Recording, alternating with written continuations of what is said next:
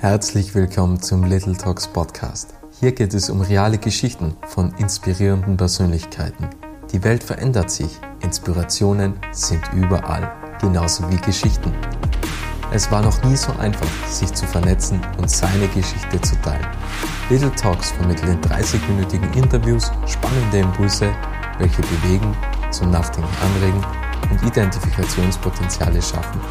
Das ist Little Talks. Mein Name ist Robert Bacher und mein heutiger Gast ist Patrick Lütt und er ist der Geschäftsführer von Snohetta in Innsbruck. Snohetta ist ein internationales Architekturbüro und der Ursprung von Snohetta liegt in Norwegen, genauer gesagt in Oslo. Weitere Standorte sind zum Beispiel Hongkong, San Francisco, New York, Adelaide, Paris und wie auch gesagt Innsbruck. Und wenn man sich jetzt fragt, okay, ein internationales Architekturbüro, was wurde denn da schon alles umgesetzt. Ich kann nur sagen, Snowhatter hat sehr namhafte und auch wirklich sehr, sehr schöne Projekte mittlerweile umgesetzt. Unter anderem den Times Square, die Renovierung des Times Square, ein Tiroler Projekt, das Headquarter von Asi-Reisen, Ambros Gasser, war ja bereits in der 49. Podcast-Folge zu Gast, das 9-11 Memorial Museum. Und was mir besonders gut gefällt, ist die Bibliothek in Alexandria. Und wir hatten jetzt ein sehr, sehr gutes Vorgespräch und ich bin gerade hier in Innsbruck im, im Büro bei Patrick und ich freue mich jetzt auf ein spannendes Gespräch mit Patrick Lütt. Hallo Patrick. Hallo, ich freue mich auch auf das Gespräch.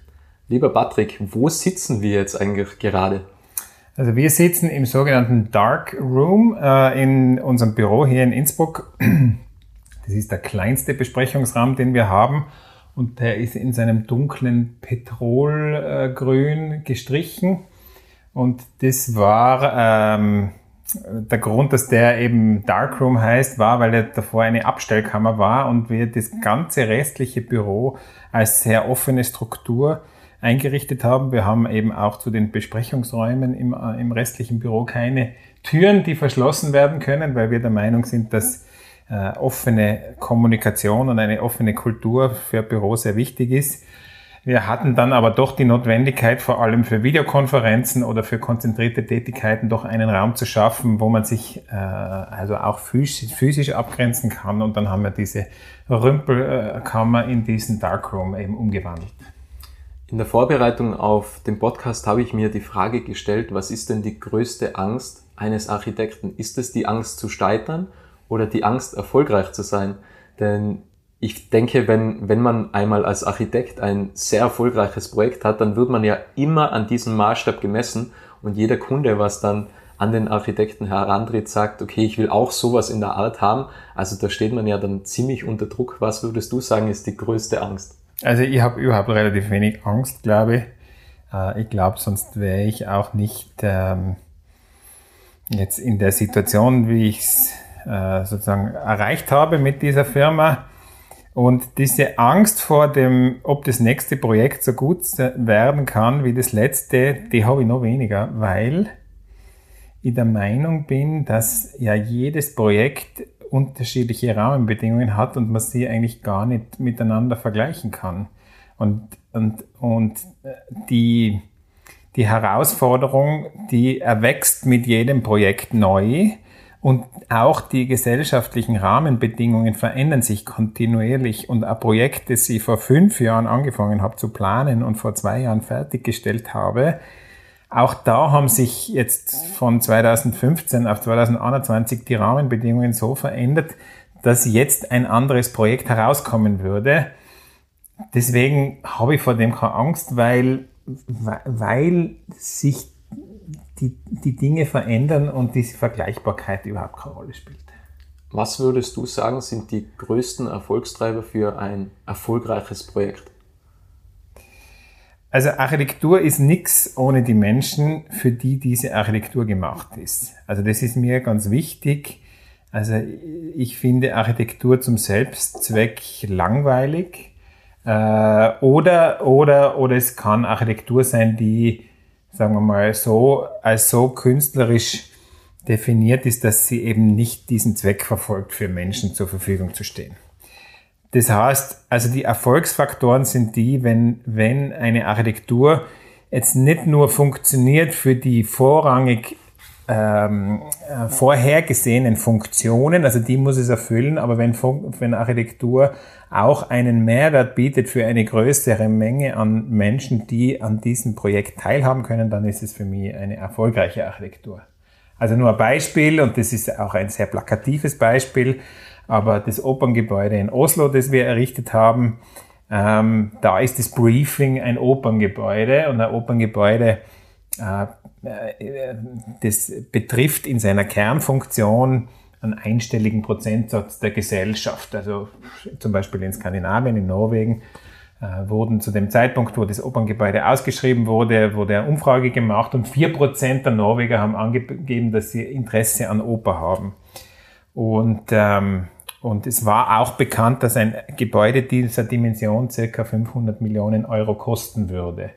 Und dieses Missverhältnis, weil wie kann man das irgendwie legitimieren, dass man für diese Hochkunst, diese elitäre Kunst so viel Geld ausgibt, wenn es ja eh keinen interessiert sozusagen, haben wir umgewandelt, indem wir dieses ganze Gebäude sozusagen in eine Landschaft verwandelt, verwandelt haben, das von jedem Bewohner Norwegens und von jedem Tourist benutzt werden kann und das auch äh, gemacht wird. Also jedes Jahr sind circa eine Million Menschen, die dieses Dach benutzen, betreten, dort Zeit verbringen, auf den Fjord hinausschauen. Und man hat eben durch diesen Trick, also wir nennen das Use the Site Twice, es ist innen drinnen ein Operngebäude und obendrauf ist es ein städtischer Platz, ein Park, eine Landschaft, die eben von allen benutzt werden kann.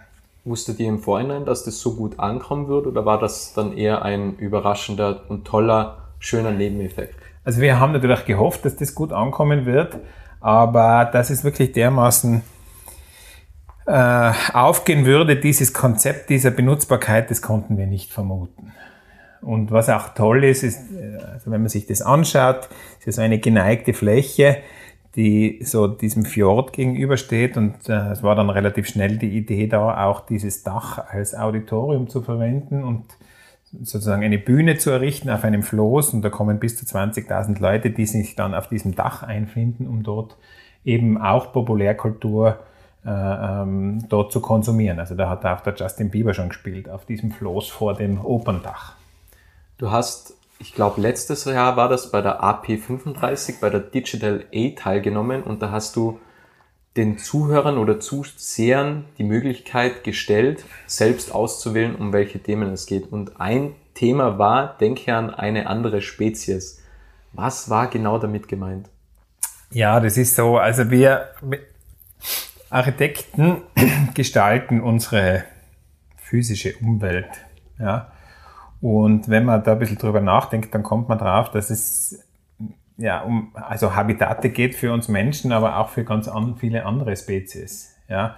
Und Biodiversität ist eine der größten Herausforderungen, die wir durch den Klimawandel haben. Also der Verlust an Biodiversität äh, ist eklatant und wir können mit unserer gebauten, konstruierten Umwelt äh, da Einfluss nehmen drauf. Also ein Beispiel, du kommst ja aus Wartens, äh, da haben wir diese Streuobstwiese errichtet mit dem Aushubmaterial von unserem Manufakturprojekt dort. Haben wir dort eine Topografie aufgeschüttet, um für die ca. 380 Bäume, die dort dann gepflanzt wurden, ebenso äh, äh, Mikroklimasituationen zu schaffen. Und wir haben dort die Biodiversität von einer, Mono, von einer landwirtschaftlichen Monokultur, also von einer Pflanze, die dort seriell angebaut wurde. Das war ein Maisacker davor.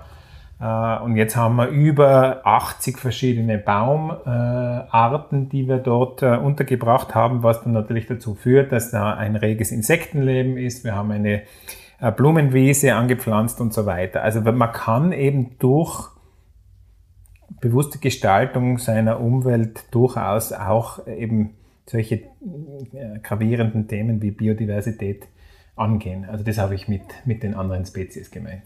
Seit wann beschäftigt es noch hätte dieses Thema? Also wann ist das so zum ersten Mal im Unternehmen aufgeploppt, wo ihr gesagt habt, okay, da müssen wir näher darauf eingehen, das wird die Zukunft sein? Ja, es ist einfach eine äh, Fragestellung im Zuge äh, einer Nachhaltigkeitsdebatte. Und äh, die Aspekte der ökologischen Nachhaltigkeit werden wesentlich äh, wichtiger, die zu adressieren.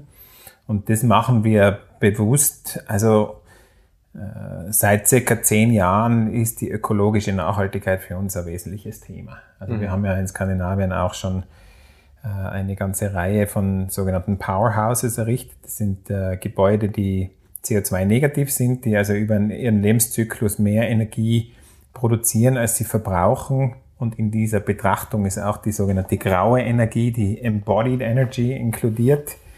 Das ist ein Bereich, also dieses CO2-sparende Bauen, aber eben diese Biodiversitätsthemen, die sind auch wahnsinnig wichtig. Wenn du jetzt den, die Arbeitsweise von Snohette beschreiben müsstest, wie sieht die aus? Also wie arbeitet ihr im Unternehmen? Also äh, das letzte Buch, das wir herausgegeben haben, das heißt Collective Intuition. Das ist circa drei Jahre alt.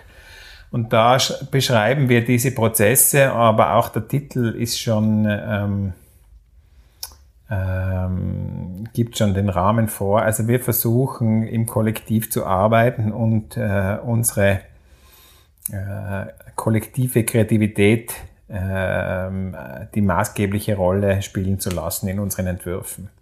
Und das ist so, also wir sind der Meinung, dass wir als Gruppe wesentlich stärker sind als, als Einzelpersonen. Viele Architekturbüros, die funktionieren ja so nach wie vor, vor allem im deutschsprachigen Raum, aber auch in Frankreich und so, dass es einen Meisterarchitekten gibt, äh, nachdem dann meistens dieses Büro auch benannt wird. Und der hat, der hat die Hoheit der Gestaltung, der darf mit dem weichen Bleistift auf dem, auf dem weißen Papier seine Entwürfe machen. Ist natürlich jetzt ein bisschen überzeichnet. Aber es findet so statt und diese Entwürfe werden dann durch eine Reihe an Direktoren äh, dann an die Mitarbeiter weitergegeben und die dürfen das dann ausarbeiten. Und wir funktionieren wirklich ganz anders. Bei uns ist es so, dass dass wir versuchen in Workshops, in größeren Gruppen, wo wir auch die Auftraggeber mit einbeziehen und versuchen auch disziplinenübergreifend oder sogar außerhalb unserer Disziplinen Leute mit einzuladen, die in diesen Workshops eben so äh, Entwurfskonzepte erarbeiten. Diese Workshops, die beinhalten eben auch Medienwechsel, also wir, wir arbeiten da auch mit Modellen, äh, um konzeptuelle Begriffe äh, äh, zu verfestigen. Also wir bauen mit den Auftraggebern nicht Architekturmodelle, das wäre falsch, weil wir sind ja die Architekten, wir gehen dann nach diesen Workshops zurück und verwenden diese Konzeptbegrifflichkeit, um aus dem Architektur zu machen, aber wir wir äh, schaffen dadurch, dass wir eben mit ganz vielen Beteiligten rund um ein Projekt ähm, äh, an diesem, zum Beispiel an den Werten dieser Firma, für die ein Gebäude entstehen soll, äh, schaffen wir diese gemeinsame Identität. Wie kann das nicht sein, dass wenn so viele Architekten zusammenarbeiten, dass dann irgendwie jeder irgendeinen Beitrag zwar dazu leistet, aber dass dann irgendwie Verwirrung rauskommt? Naja, also Verwirrung, Verwirrung gibt's sowieso. Ist ja auch manchmal gut. Man kann es auch Serendipity nennen. Äh, also äh, äh, der Zufall, also Verwirrung ist natürlich übertrieben. Es ist eine Kommunikationsfrage. Also natürlich müssen wir im Team uns abstimmen und es ist auch viel Arbeit, wenn man sagt, man überlässt die Gestaltungsfragen einer Gruppe dann hat diese Gruppe die Aufgabe, auch Entscheidungen zu treffen und diese Entscheidungsfindungsprozesse anzustoßen. Weil sonst geht man immer auseinander und irgendwie hat man halt eine Stunde geredet und keiner weiß, was er tun soll und jeder, Entschuldigung, eiert vor sich hin. Also das kann es nicht sein, das ist schon klar. Und ich in meiner Rolle als Leiter dieses Standorts in Innsbruck, ich bringe mich auch in den Entwurfs- Prozessen relativ intensiv ein, aber es ist halt nicht so, dass ich dann den Bleistift nehme und sage, so muss das jetzt ausschauen, sondern ich versuche immer wieder die brennenden Fragen zu stellen und anzuregen und sagen, machen wir hier überhaupt das Richtige und was ist unsere Haltung und warum repräsentiert sich diese architektonische Haltung jetzt in dieser Geometrie? Ja? Und so versuchen wir halt immer wieder zu argumentieren und, und, und unsere Entwürfe herzuleiten. Also nicht irgendwie subjektiv eben die Meinung eines Einzelnen zu sagen, das ist jetzt gute Architektur, weil das habe ich mit meinem, mit meinem Meisterkönnen geschaffen, sondern im Gegenteil, wir sagen, okay, wir haben hier eine Situation, das ist der Kontext, das ist das Konzept und aus dem leiten wir jetzt äh, eine Architektursprache ab, die auf das reagiert. Habt ihr dann auch noch Rücksprache mit Oslo, also mit dem Headquarter, oder wird das alles in Innsbruck gemacht und auch in Innsbruck abgesegnet und schlussendlich auch freigegeben? Das machen wir autonom, das machen alle Standorte autonom, also wir haben da das Vertrauen. Äh, wenn wir das Gefühl haben, dass es irgendwie eine Kompetenz gibt in Oslo oder in einem anderen Standort, die was beitragen könnte, dann holen wir die dazu. Aber wir brauchen jetzt nicht einmal in der Woche sieben Entwürfe nach Oslo schicken und dann sitzt dann während gibt es frei, so ist es nicht sondern wir können da ganz selbstständig agieren. Weil du vorhin angesprochen hast, dass es ja oftmals vorkommt, dass ein Architekturbüro nach dem Architekten, nach dem Meisterarchitekten benannt wird. Nur hätte, weiß ich, dass die Leute fragen oder die Zuhörer und Zuhörerinnen fragen, wer ist denn dieser Architekt Snohetta? Das ist ein norwegischer Berg und ihr wandert auch alle zwei Jahre zu diesem Berg hinauf, oder? Ja, das war der Brauch. Äh, aus zwei, also wir haben das wirklich alle zwei Jahre gemacht äh, und haben das dann eingebettet in so ein, man würde wahrscheinlich äh, äh, äh, Teambuilding dazu sagen, aber in so ein Event, wo wir, wo wir eben diesen Berg besteigen. Das ist jetzt nicht wahnsinnig hoch, 2248 Meter, aber es ist doch wesentlich weiter nördlich. Also es ist eher ein langer, auf Tirolerisch sagt man Hatscher. Und für, für uns ist das jetzt keine große Herausforderung alpinistisch, aber wenn Leute aus Hongkong oder New York kommen, dann ist das durchaus auch eine physische, mm, intensive Beanspruchung. Aber dann gibt's eben auch so Vorträge und Diskussionssettings und so weiter. Wir müssen halt jetzt leider erkennen, einerseits, dass wir wegen der Pandemie nicht fliegen können und andererseits, dass das aus Nachhaltigkeitsgründen auch ein bisschen fragwürdig ist, ob das überhaupt legitim ist, dass da 200 Leute aus allen Ecken äh, da nach Norwegen fliegen und da weiß ich, wie viel Tonnen CO2 verursachen, nur damit man zwei Tage lang eine Gaudi hat an dem Berg. Und wir werden auch da uns wahrscheinlich neu definieren müssen, wie wir solche Events in Zukunft veranstalten. Also wir denken danach über so dezentrale äh, physische Veranstaltungen, wo vielleicht die Gruppen irgendwie eine ähnliche Art von Erlebnis suchen und dann sich da irgendwie zusammenschalten. Aber das werden wir erst sehen, wie wir das weitertreiben. Hat sich während der Pandemie noch etwas bei euch geändert? Du hast vorhin kurz im Vorgespräch erwähnt, ihr wart äh, zwischenzeitlich im Homeoffice. Mittlerweile sind eigentlich, ich glaube, beinahe alle wieder zurück, oder? Ja, also es hat sich, es hat sich schon, äh, haben sich schon einige Dinge verändert. Es hat sich, ähm, also vor Februar 2020 war ich sicher alle zwei Monate mal in Oslo im Head Office. Und jetzt war ich seit eineinhalb Jahren nicht mehr dort und äh, merke auch, dass dieses, dass das Reisen oft überhaupt nicht notwendig ist. Und das ist, ein, das ist ein Vorteil, weil man Zeit gewinnt, weil man mehr, im Grunde hat man eigentlich fast mehr Freizeit, äh, weil das Reisen macht man ja meistens auf Kosten von, von der übrigen Zeit. Ähm, und das beobachten wir im ganzen Konzern sozusagen, also dass die Reisetätigkeit extrem abgenommen hat. Wo man aufpassen muss, ist eben, dass man, also auch die Zusammenarbeit zwischen den Standorten hat nicht unbedingt abgenommen. Wir arbeiten mit Hongkong zusammen, wir arbeiten mit Oslo zusammen, mit Adelaide sogar, mit Paris. Also das ist, ähm, das funktioniert, aber die lange Homeoffice-Phase, ich beobachte das jetzt, die in Norwegen haben relativ striktes äh, Reglement noch immer, wo ganz viele Leute noch im Homeoffice sind und da merke ich jetzt ein bisschen so einen Kulturverfall. Klingt jetzt ein bisschen blöd, aber also dieses physische Zusammenkommen an einem Ort finde ich schon wahnsinnig wichtig. Also ich glaube, dieses eine Jahr, das haben wir gut übertaucht, aber jetzt wird es ja wieder gut sein, wenn wir zusammensitzen. Es ist einfach ein wesentlich direkteres Zusammenarbeiten. Man ist wesentlich spontaner. Man ist wahrscheinlich weniger effizient. Das haben wir auch festgestellt. Aber Effizienz ist ja nur, das ist ja nur ein, äh, ein Parameter. Also ich glaube, man ist wesentlich agiler, wenn man sich im gleichen Raum befindet. Man kann wesentlich spontaner reagieren. Man kann wen fragen, du, was sagst denn du zu der Problemstellung da? Äh, ich gehe an einem Monitor vorbei und sehe aus dem Augenwinkel, aha, das so entwickelt sich das Projekt. Also das sind so Dinge, die einfach im virtuellen Raum schwierig sind. Du hast vorhin schon angesprochen, dass es sehr wichtig ist, im Team zusammenzuarbeiten, aber ich habe mich gefragt und vielleicht kannst du trotzdem die Frage beantworten, was macht denn einen guten Architekten aus? Ja, das tut ja keinen Abbruch der Tatsache, dass, dass wir schon gute Architekten brauchen. Also, Stimmt. Es ist ja nicht so, dass die Qualifikation nur dadurch, dass wir mehrere sind, die an einem Projekt arbeiten, äh, äh, dann weniger wichtig wäre. Ich glaube, einen guten Architekten, ich glaube, das ist mir jetzt gerade mal irgendwie ein bisschen so aufgefallen. Architekten sind eigentlich, also das weiß man schon, Architekten sind Generalisten. Wir müssen von relativ viel was verstehen, aber nichts im Detail.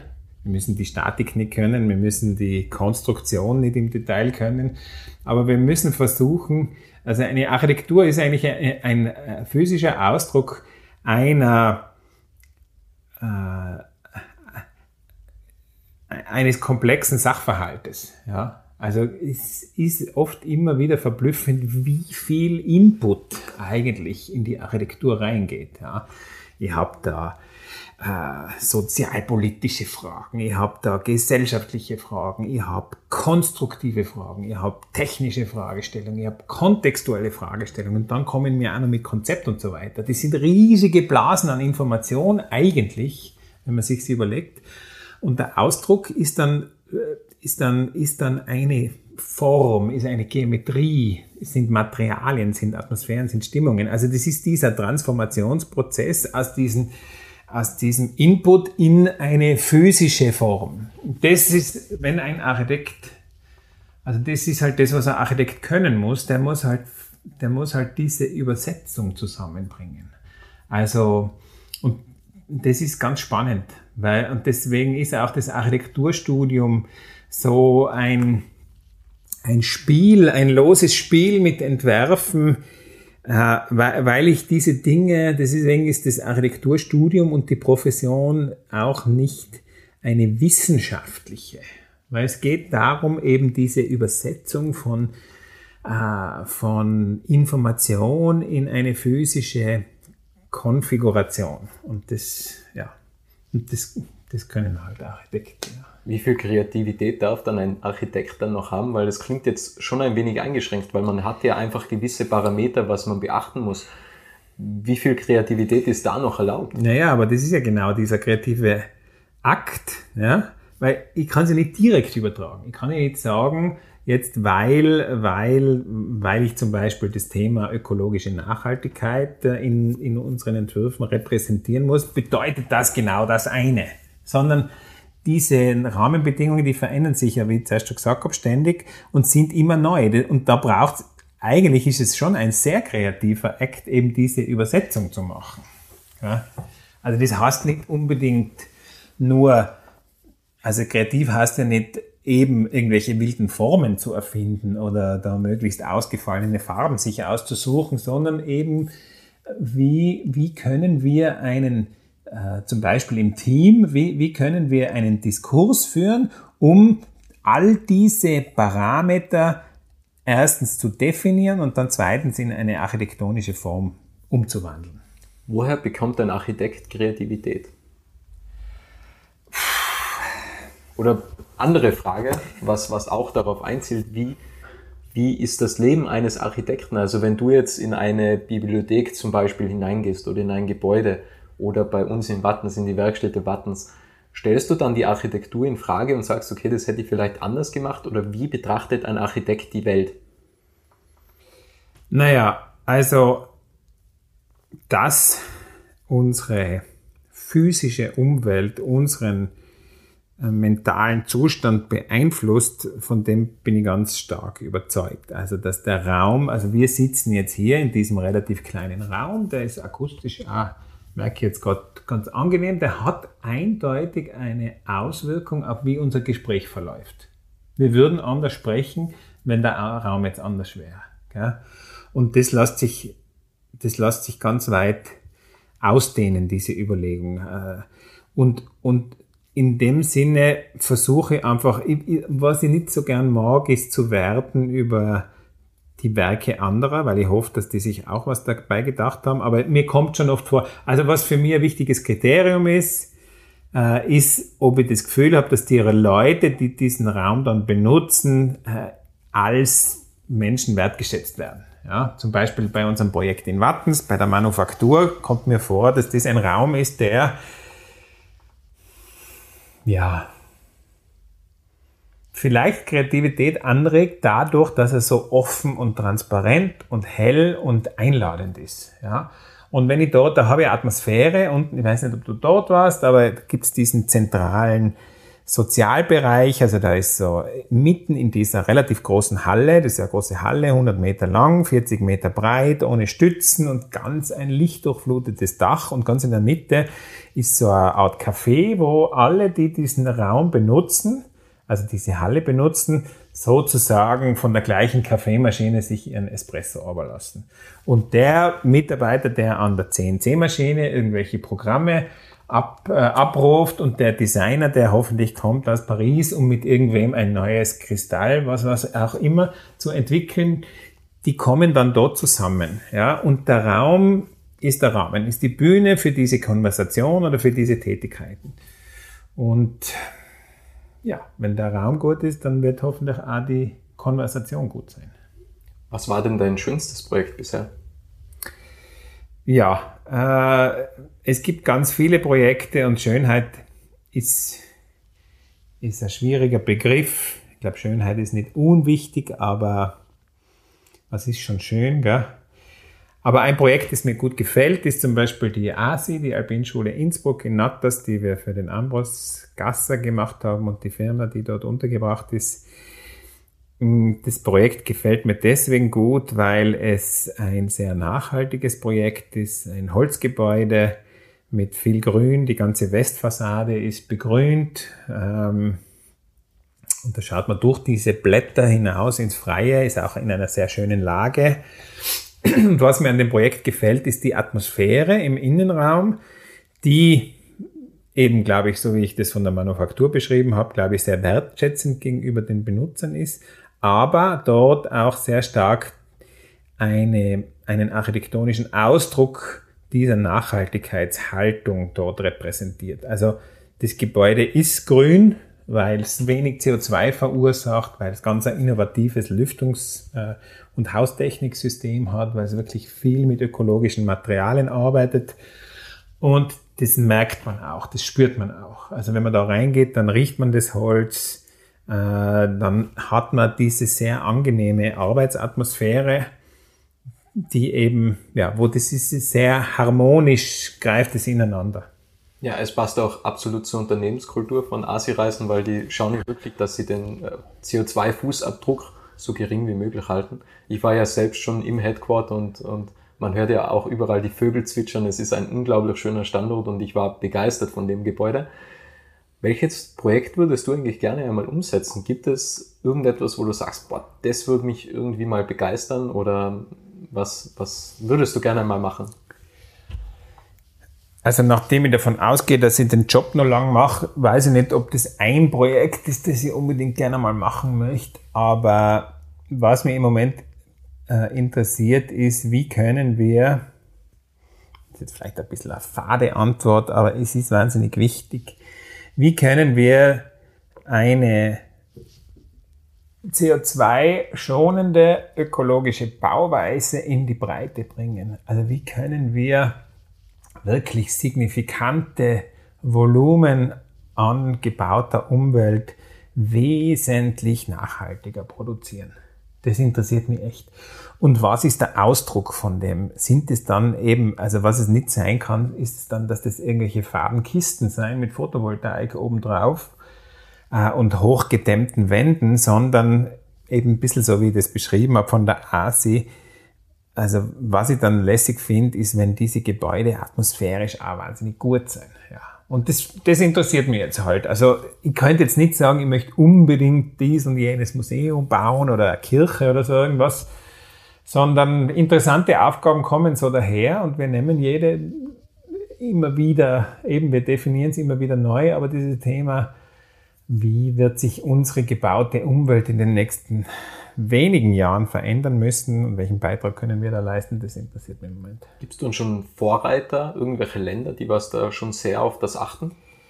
Ja, es gibt, es gibt in unterschiedlichen Ländern ein paar äh, herausragende Projekte und prinzipiell ist man da in, im süddeutschen, österreichischen, Schweizer Raum eh nicht so schlecht unterwegs. Äh, aber es muss noch viel mehr passieren. Also äh, es ist ja so, wenn wir das, das Pariser Klimaziel erreichen wollen und wir müssen alle danach trachten, äh, dann ist es ein Fakt, dass wenn wir im Bauwesen nichts verändern, dann dürften wir ab in fünf Jahren gar nichts mehr bauen. Nichts. Und das, ist, das muss man sich einmal vorstellen, auch wie lange eigentlich ein Projekt dauert in der Entwicklung. Also wir müssen jetzt radikal äh, unsere Bauweise ändern. Wir müssen zum Beispiel den Holzbau, und da haben wir im Moment ein Riesendilemma, weil der Holzbau jetzt so überhitzt ist, die Kosten gehen nach oben, zum Teil doppelte, dreifache Preise, aber ich glaube, das ist nur ein Einpendeln des Marktes.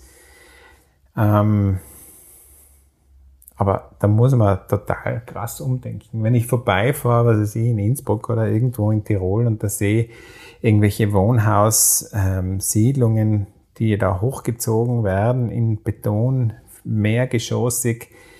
Das Problem ist ja dieses, diese graue Energie, die da in dem Beton drin steckt. Das Brennen des Portlandzements und das Verarbeiten von Beton verursacht, gibt es unterschiedliche Angaben zwischen 8 und 12 Prozent des globalen CO2-Ausstoßes. Das muss man mal vielleicht vorstellen. Aber es gibt Alternativen. Für den, für den Straßenbau gibt es zum Beispiel keine Alternativen oder für, für Autobahnbrücken oder so, da werde ich den Beton brauchen. Aber für den Hochbau brauche ich keinen Beton. Ja. Aber es ist wahnsinnig schwierig und wir haben eben auch zum Beispiel in Wattens dieses Wohnbauprojekt und da ist es uns nicht gelungen, äh, eine, auf eine andere Bauweise auszuweichen, weil das sind eben wohnbaugeförderte Projekte und mit der derzeitigen Kostenstruktur ist es in Tirol wahnsinnig schwierig, eben innovativ zu denken. Also da muss auch politisch was passieren, äh, dass eben CO2-schonende Bauweise auch finanziell unterstützt wird. Das kann jetzt über Incentives sein oder über, über, über CO2-Besteuerung, aber da müssen jetzt unbedingt verschiedene Dinge passieren, damit wir da mit einem guten Gewissen weiterarbeiten können haben wir in der Vergangenheit irgendwas verpasst? Weil wenn es jetzt heißt, okay, wir dürften eventuell, wenn es so weitergeht, in fünf Jahren eigentlich nichts mehr bauen, das heißt ja, dass in der, in der Vergangenheit einfach immer drüber geschaut wurde oder gesagt wurde, okay, ist jetzt aktuell nicht wichtig. Also irgendetwas müssen wir in der Vergangenheit versäumt haben, dass jetzt aktuell die Situation so ist. Was, was ist da passiert? Ja, da sind sicher Fehler passiert. Ich meine, dieses Bewusstsein für wie gravierend dieses ähm, Klimaproblem ist, ist, die letzten Jahre hat sich signifikant verändert. Aber was schon interessant ist, vor allem im deutschsprachigen Raum, hat man die letzten 20 Jahre sehr viel auf den Energieverbrauch geschaut. Ja, deswegen gibt's ja das, die Passivhäuser und diese Sachen. Ähm, da hat man aber diese andere Seite dieser, also andere CO2-Verursacher einfach ausgeblendet. Ja, also es ist schon gut und recht, wenn ein Haus wenig Heizkosten und wenig äh, verursacht und dadurch wenig CO2-Ausstoß hat, aber wenn das bedeutet, dass ihr eine 20 Zentimeter dicke äh, Dämmung an der Fassade habt, die dann im schlechtesten Fall auch noch Erdöl basiert ist, und dahinter eine 30 Zentimeter dicke Betonwand, dann geht sich diese Rechnung nie aus. Ja? Und dieser Fokus, also wir haben, wir haben, wir haben kein Energieproblem, wir haben ein Emissionsproblem. Ja? Also jeden Tag kommt auf die Erde ein Vielfaches der Menge an Energie, die wir überhaupt brauchen würden, aber wir nutzen sie zu wenig. Ja? Deswegen haben wir sicher Dinge verpasst und deswegen müssen wir jetzt umso schneller aufholen. Ja. Sehr spannendes Thema. Ähm, ich würde gerne noch auf eine Frage eingehen, die du damals auch bei der Digital A, bei deinen zwölf Fragen oder bei deinen zwölf Themen dabei gehabt hast, nämlich sei neugierig. Ja. Was meinst du damit? Ist das genau das Thema, was du gerade angesprochen hast? Na, das, das geht auch in andere Bereiche hinein. Also wir sind oft am erfolgreichsten bei Dingen, die wir noch gar nicht gemacht haben, weil wir da mit einer gewissen Naivität reingehen und sagen und wirklich hinterfragen, um was geht's da, was kann man da machen, ja? Und dieses nicht zu sehr vorbelastet zu sein, und zum Beispiel, was weiß ich, ein Wohnbau mal wieder mal anders zu denken, Äh, das ist total äh, oft wahnsinnig befriedigend. Wir haben da in Hötting haben wir einen Wohnbau gemacht in der Kaspar-Weirer Straße und da wollten wir einfach, wir wollten einfach keinen so einen faden Wohnblock machen mit Laubengang oder zentralen Lift und dann haben wir einfach wirklich so Art, so kleine so kubische kleine Häuser gemacht, die wirtschaftlich schwierig waren zu stemmen für den Bauträger, aber die sind so beliebt, die Wohnungen, die passen so gut dort in das Gefüge hinein. Und ja, da waren wir einfach neugierig, gibt es eine andere Lösung wie diesen öden Laubengang-Bauträger-Block? Ja, und es gibt, gibt, Lösungen. Also immer wieder geht es darum, einfach ja, zu fragen, äh, wie kann man es denn anders machen? Ist ein sehr, sehr guter Ansatz. Ich bin ja bekennender Stefan Sargmeister-Fan mhm. und der hat ja auch im, im Buch, im Beauty-Buch beschrieben, dass er die Kriminalität abnimmt, wenn schöne Architektur herrscht. Also da, mhm. da verändert sich ja das, die ganze Kultur, mhm. das ganze Leben der mhm. Menschen. Also wenn, wenn Häuser schön ausschauen, dann passiert einfach weniger Kriminalität und das ist ja eigentlich total faszinierend. Also man, man schaut, dass weniger verschmutzt wird, man, es gibt weniger Einbrüche und und und. Also die Architektur hat ja eine tragende Rolle oder wie siehst du das? Doch, auf jeden Fall. Also wir haben das ja beobachtet bei, bei diesen sehr offenen Projekten, wenn man Serie an Gebäuden in Skandinavien, die wir als Keyless Structures bezeichnen. Also da gibt es ja unter anderem dieses sehr bekannte, diesen Pavillon, der, wo viele glauben, dass das eine Sauna ist, wo mit dieser gefrästen Innenform und das ist 24 Stunden am Tag, 365 Tage im Jahr ist es offen zugänglich ähm, und waren natürlich die Befürchtungen, dass dann da eben nicht Video überwacht, gar nichts, da kann man einfach hingehen. Aber weil der Ort so gut ist, gibt es keinen Vandalismus. Es ist noch nie wer hergegangen und hat mit dem Taschenmesser äh, äh, irgendwas in diese Holzstruktur hineingeschnitzt, weil man es ihnen zur Verfügung stellt. Das gleiche mit der Oper in Oslo. Also da gibt es kein einziges Graffiti auf der Oper, obwohl das nicht so ist, dass es in Oslo kein Graffiti gibt, sondern die ganze Börse ist vollgeschmiert dort. Aber die Oper eben dadurch, dass sie sozusagen zurückgegeben wird als öffentlicher Ort, ist unversehrt. Und da glaube ich auch ganz fest dran, dass eben, dass die Leute das merken, ja. Wir nähern uns den, dem Ende, lieber Patrick. Ich hätte noch zwei Fragen an dich. Wenn du auf dein Leben zurückblickst, Würdest du etwas anders machen? Ja, die Frage immer. Soll ich die jetzt kurz beantworten oder mit einem Schwank? Na, ich wähle die etwas längere Variante. Man könnte natürlich, wenn man es im Nachhinein betrachtet, Dinge anders machen. Ich habe zum Beispiel, wo ich 25 war, also vor genau 20 Jahren, habe ich mal ein Jahr Auszeit gemacht und bin mit dem Motorrad 40.000 Kilometer durch Asien gefahren. Und eigentlich habe ich einen massiven Bandscheibenschaden davongezogen und dann bin ich mit gestürzt auch nochmal, habe mich verletzt. Aber um nichts möchte ich diese Reise missen. Ja, also, it's better to regret something you did than something you didn't do. Von dem her. Alles richtig gemacht. Alles richtig gemacht. Passt schon. Super, sehr schön. Die letzte Frage, die Abschlussfrage. Was möchtest du noch sagen? Du kannst jetzt noch etwas mitgeben. Du kannst ein Zitat erwähnen. Du kannst das Zitat habe ich gerade gemacht. Äh, ich möchte, ich möchte eigentlich, na, ich möchte es nutzen, um dieses Team, äh, das ich da rund um mich habe in Innsbruck, diese fast 30 Leute zu zelebrieren, weil also ich wäre nichts ohne diese vielen Leute, die so wahnsinnig äh, beherzt arbeiten und nette Leute sind und wir das so lässig haben da in Innsbruck. Und ähm, ja, das möchte ich ja gern zurückgeben, weil ohne das wäre es nichts. Ja. ja, Team, da gibt es ja die, die Bedeutung Together ähm, Achieves, oder wie heißt das Team? Together everyone achieves more. Ja. Also das ist ja so die, die Definition ja. von, von Team. Lieber Patrick, vielen, vielen Dank für die Einladung in euer Büro. Vielen, vielen Dank für deine Zeit, für das spannende Interview und deine Impulse und danke an alle, die da draußen zugehört haben. Danke sehr. Schön, dass du den Podcast bis zum Ende angehört hast. Wenn dir diese Folge gefallen hat, kannst du den Podcast gerne abonnieren.